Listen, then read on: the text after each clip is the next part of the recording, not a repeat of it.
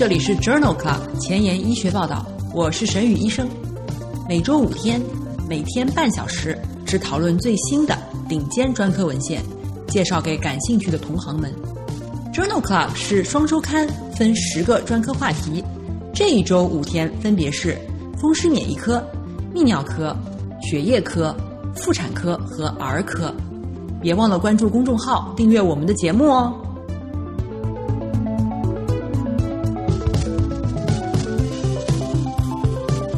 今日头条：一，FDA 批准白介素二十三单抗用于治疗中重度银屑病。二，《新英格兰医学杂志》血浆置换和糖皮质激素在重症安卡相关血管炎当中的应用。三，《Nature》子刊纳米颗粒疫苗。诱导 T 细胞对肿瘤新抗原产生免疫。这里是 Journal Club 前沿医学报道，免疫科星期一，Rheumatology Monday。我是主播沈宇医生，精彩即将开始，不要走开哦。今天的新药研发，我们来聊一聊利山单抗。利山单抗是一种人源性。IgG1 单克隆抗体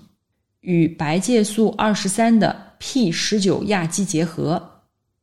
二零一九年四月，FDA 批准利山单抗用于治疗中重度斑块型银屑病。关于利山单抗的三期临床研究，已经于二零一八年八月发表在了《Lancet》柳叶刀杂志上。这篇文章合并两项临床研究，目的是评价利山单抗在中重度慢性斑块型屑病患者当中的疗效和安全性。研究招募了大于等于十八岁的中重度银屑病患者，共五百零六人和四百九十一人，随机接受一百五十毫克利山单抗。四十五毫克或九十毫克的白介素十二二十三单抗、尤特利单抗，或者是安慰剂治疗，持续十六周，称为 A 部分。在十六周双盲治疗结束以后，安慰剂组的患者改为一百五十毫克利山单抗，其他患者继续先前治疗部分，持续直至五十二周。这是 B 部分。在这两项研究中，第十六周时达到银屑病面积严重指数改善百分之九十，也就是 PASI 评分九十的患者，比例在利山单抗组中为百分之七十五到百分之八十七，尤特利单抗为百分之四十二到百分之六十三，安慰剂组为百分之四到百分之二，P 值均小于零点零零零一。各组间紧急不良事件发生频率是相似的，利山单抗为百分之四十五到百分之六十一，安慰剂组为百分之四十五到百分之五十一，尤特利单抗为百分之五十到百分之五十三。三期临床研究认为，利山单抗在治疗中重度斑块型银屑病表现方面，要显著的优于安慰剂组以及尤特利单抗组。各组之间的治疗不良反应情况相似，也没有意外的安全性事件出现。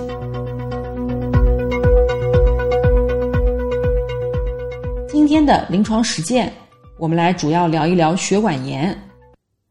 血管炎是指血管壁存在炎症性白细胞病，伴有管壁结构的反应性损伤。根据受累血管的大小，分为。大血管炎、中血管炎和小血管血管炎，累积不同血管大小的血管炎，单器官血管炎，全身性疾病相关血管炎和潜在病因的血管炎。血管炎的临床表现与疾病累积的血管大小、受累器官不同而不同。治疗原则和其他的系统性自身免疫性疾病是相似的。包括诱导缓解、维持和监测。首先，我们来看大血管血管炎，这包括多发性大动脉炎和巨细胞动脉炎。在二零二零年七月的《Rheumatology》杂志上，发表了一篇病例对照研究，讨论的是托珠单抗单药治疗大血管血管炎。研究共纳入了十一例新诊断的大血管血管炎患者，包括八名巨细胞动脉炎和三名多发性大动脉炎，给予托珠单抗单药治疗，不使用糖皮质激素或者是免疫抑制剂。第二十四周时，大血管血管炎的部分和完全缓解率分别为百分之七十五和百分之六十六。第五十二周时，部分和完全缓解率分别为百分之二十五和百分之零。有五例巨细胞动脉炎和一例多发型大动脉炎的患者在治疗后一年没有出现复发。有一名巨细胞动脉炎的患者在二十四周时因为心力衰竭停用了托珠单抗。这项小型的病例队列研究认为，托珠单抗单药治疗初诊。大血管血管炎的患者有效率很高，大部分的患者停药一年以后没有出现复发。在二零二零年十一月份的《Rheumatology》杂志上，发表了一篇 “Malmo 预防医学项目”，评价的是空腹血糖、胆固醇和甘油三酯水平与巨细胞动脉炎的发展呈负相关。这一项以人群为基础的预防医学健康项目，一共筛选了七十六例确诊为巨细胞动脉炎的病例，其中百分之六十一为女性，百分之六十五活检阳性，平均年龄七十岁。从筛查到诊断的中位时间达到二十年。基线时与对照组相比，患者的空腹血糖显著偏低，分别为四点七和五点一毫摩尔每升。总胆固醇水平显著偏低，分别为五点六和六点零毫摩尔每升；甘油三酯水平显著偏低，分别为一点零和一点二毫摩尔每升。调整吸烟情况以后，巨细胞动脉炎的发展与这些代谢特征仍然呈负相关关系。每毫摩尔每升胆固醇风险比为零点六二，每毫摩尔每升甘油三酯风险比为零点四六。这项 Malmo 预防医学项目认为，巨细胞动脉炎的发生与基线时较低的空腹血糖、较低的胆固醇和甘油三酯水平有关。根据吸烟情况调整以后，这种关联性仍然存在。这提示有这一类代谢特征的人群更容易罹患巨细胞动脉炎。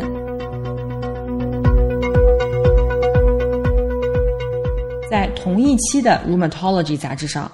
发表了另外一篇基于人群的队列研究，讨论的是加拿大安大略省的巨细胞动脉炎的发病率。巨细胞动脉炎的发病率相对稳定，在两千年至两千一八年之间，每十万人有二十五个新病例。女性的发病率明显高于男性，分别为三十一和十五例每十万人。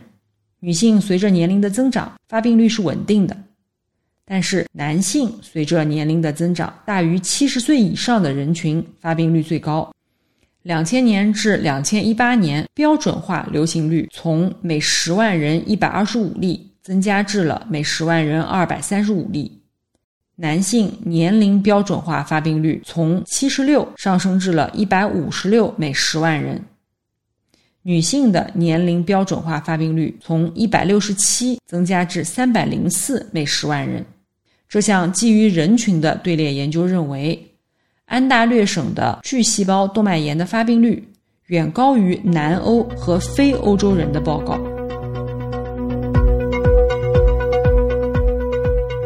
今天临床实践的第二部分，我们来讨论一下中型血管血管炎。中型血管的血管炎主要包括结节性多动脉炎和川崎病。在二零二零年八月份，《Rheumatology》杂志上发表了一篇荟萃分析。这项荟萃分析的目的是比较免疫球蛋白联合高剂量或者是低剂量阿司匹林作为川崎病的初始治疗的疗效。来自浙江大学医学院的研究人员在这项荟萃分析中，一共回顾了八项回顾性队列研究，共一万两千名患者。总体而言，高剂量阿司匹林组和低剂量阿司匹林组的冠状动脉并发症发生率没有显著差异，相对风险比为一点一五。大剂量的阿司匹林退烧速度略快。p 值等于零点零四，而两组之间的免疫球蛋白耐药率和住院天数没有统计学差异。这项荟萃分析认为，小剂量和大剂量的阿司匹林加免疫球蛋白作为初始治疗川崎病的方案效果相似，但是考虑到大剂量的阿司匹林的不良反应率更高。作者建议使用小剂量的阿司匹林作为一线治疗方案。临床工作繁重琐碎，无暇追踪最新研究，但主任又天天催着写课题吗？那就订阅播客 Journal Club 前沿医学报道，每周五天，每天半小时，这里只聊最新最好的临床研究。想知道哪一天是你感兴趣的专科内容吗？关注我们的微信公众号 Journal Club 前沿医学报道。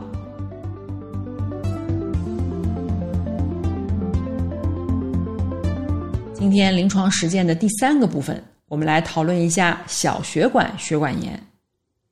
小血管血管炎主要包括安卡相关性血管炎和免疫复合物小血管血管炎。安卡相关性血管炎通常包括显微镜下多血管炎 （MPA）、肉芽肿性多血管炎 （GPA）、韦格纳肉芽肿。嗜酸性肉芽肿性多血管炎 （EGPA） 和 Churg-Strauss 血管炎，在二零二零年二月的《新英格兰医学杂志》上发表了一篇题为 “Paxivus 研究”。这项研究目的是评价血浆置换和糖皮质激素在重症安卡相关性血管炎当中的应用。这项随机研究。按照二乘以二的设计，将纳入的七百名安卡相关性血管炎的患者，随机分入了血浆置换组和对照组。血浆置换组入组以后的十四天内，连续进行了七次血浆置换，然后将患者随机分为标准剂量口服糖皮质激素组和糖皮质激素减量组，一共随访七年。七年以后，血浆置换组的死亡率为百分之二十八，对照组的死亡率为百分之三十一，没有统计学差异。亚组分析和次级结果分析的结果是相似的。糖皮质激素减量方案与标准剂量方案全因死亡和中末期肾脏病死亡率分别为百分之二十七和百分之二十五。符合非裂效性的标准，糖皮质激素减量方案一年的严重感染发生率显著低于标准剂量组，风险比为零点六九。这项 Paxivus 研究认为，在严重的安卡相关性血管炎的患者当中，使用血浆置换并不能降低死亡或者是中末期肾脏病的发生率。就死亡风险。或者是中末期肾脏病风险而言，糖皮质激素减量方案并不劣于标准剂量方案。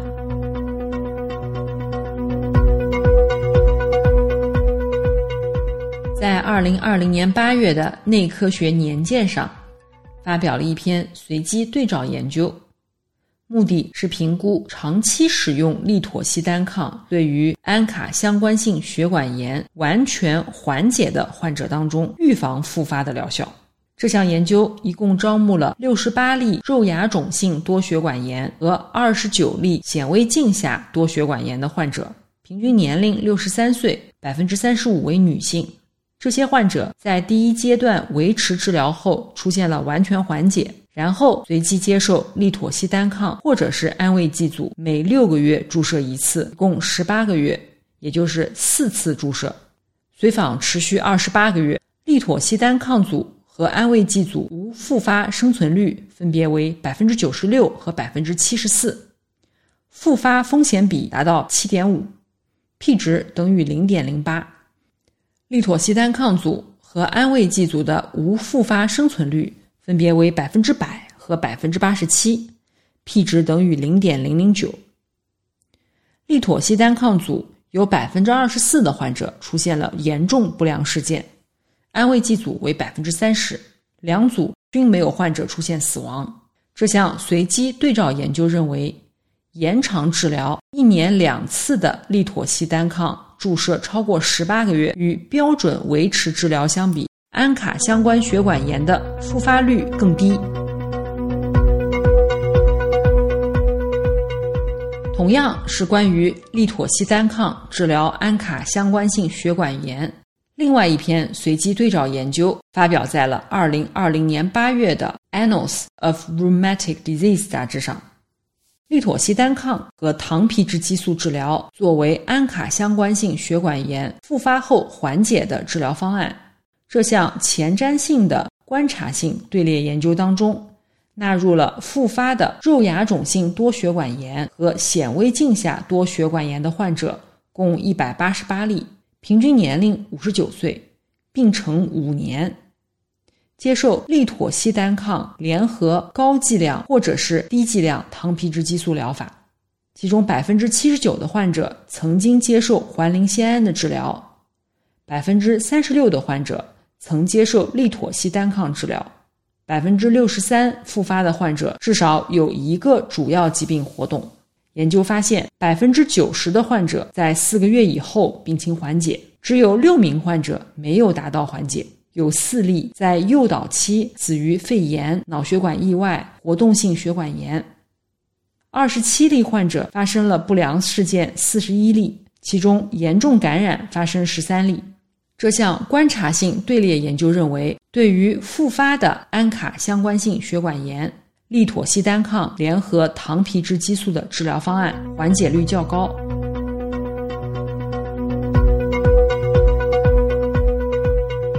在二零二零年五月的《风湿及肌肉骨骼肌疾病的杂志》当中，发表了荟萃分析。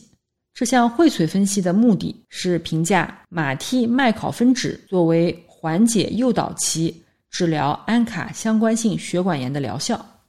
并且将马替麦考芬酯与环磷酰胺进行比较。研究分析了三百例患者和四个随机对照研究，两组患者。六个月的缓解率相似，P 值等于零点四八。六个月安卡阴性的比例相似，P 值等于零点一五。长期复发率相似，P 值等于零点二六。两组患者死亡率、感染率以及白细胞减少率没有统计学差异。这项荟萃分析认为，安卡相关性血管炎患者当中，马替麦考芬酯和环磷酰胺的疗效并没有什么差异。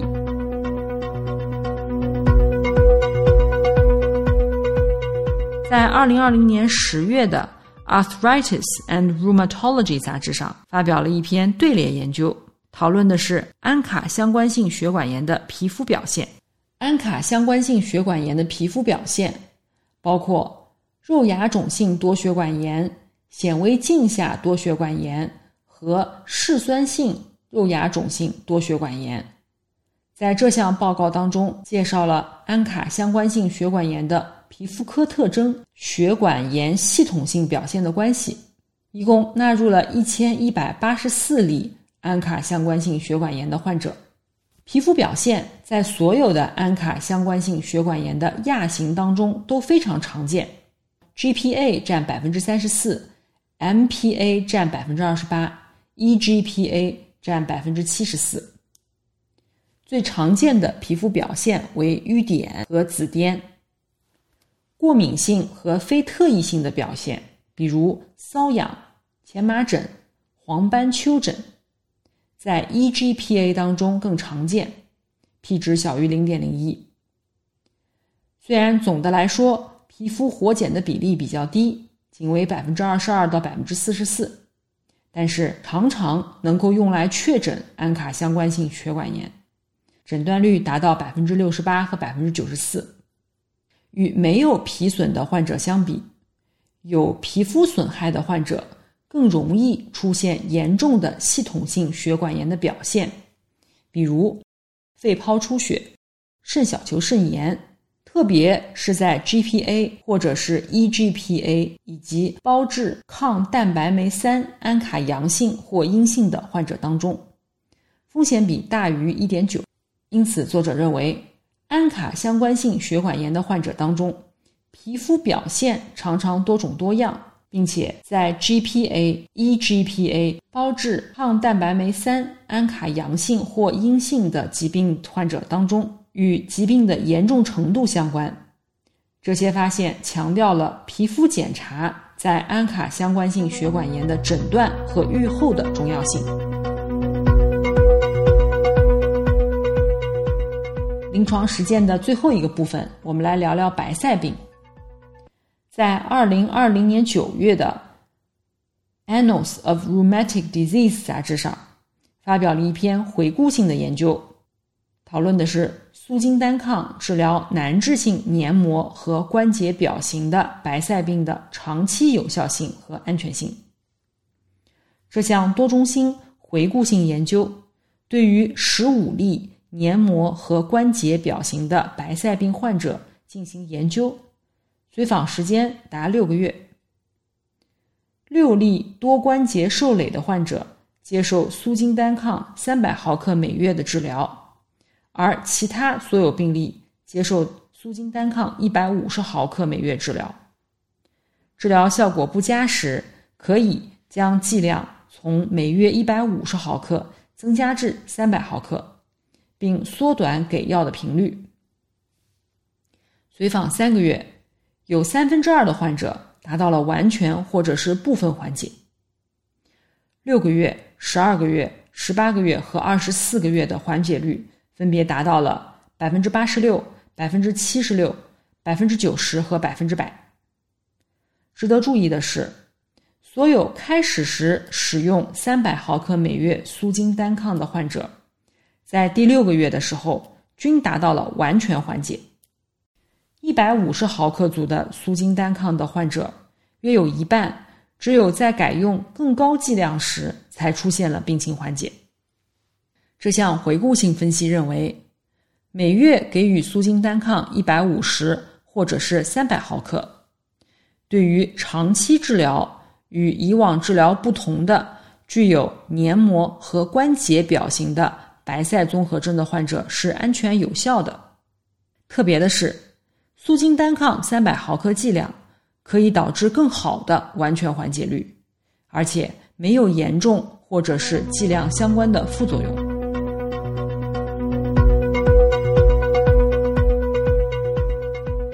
今天的医学前沿，我们来聊一聊静脉注射纳米颗粒疫苗诱导产生干细胞样新抗原特异性的 CTF1 阳性、CD8 阳性的 T 细胞。这项基础研究发表在2020年11月的《Nature Immunology》杂志上。个性化的肿瘤疫苗是诱导 T 细胞对肿瘤新抗原免疫的一种有前景的治疗方法。研究人员制作了一种纳米颗粒疫苗，将新抗原肽与拓样受体七八激动剂连接。这项研究展示了该方法是如何改变新抗原特异性 CD 八阳性 T 细胞的数量和质量的。与皮下注射纳米颗粒疫苗相比，静脉注射可以诱导更高比例的 TCF1 阳性、PD-1 阳性、CD 八阳性 T 细胞。单细胞 RNA 测序显示，静脉注射这种纳米颗粒疫苗可以诱导产生类似干细胞的基因，而皮下注射纳米颗粒疫苗可以诱导产生效应基因。静脉注射后诱导产生的干细胞，在免疫检查点阻断以后增殖分化为效应细胞，在治疗模型中具有更好的抗肿瘤作用。树突状细胞抗原递成的时间控制了 CD 八阳性 T 细胞的大小和质量。这项基础研究认为，通过调节纳米颗粒疫苗的各项参数，是可以优化抗肿瘤免疫作用的。今天就聊到这里，听完以后有没有点收获，有点想法呢？今天的一点想法，可能就会成为明天的课题哦。明天是泌尿科星期二，不见不散。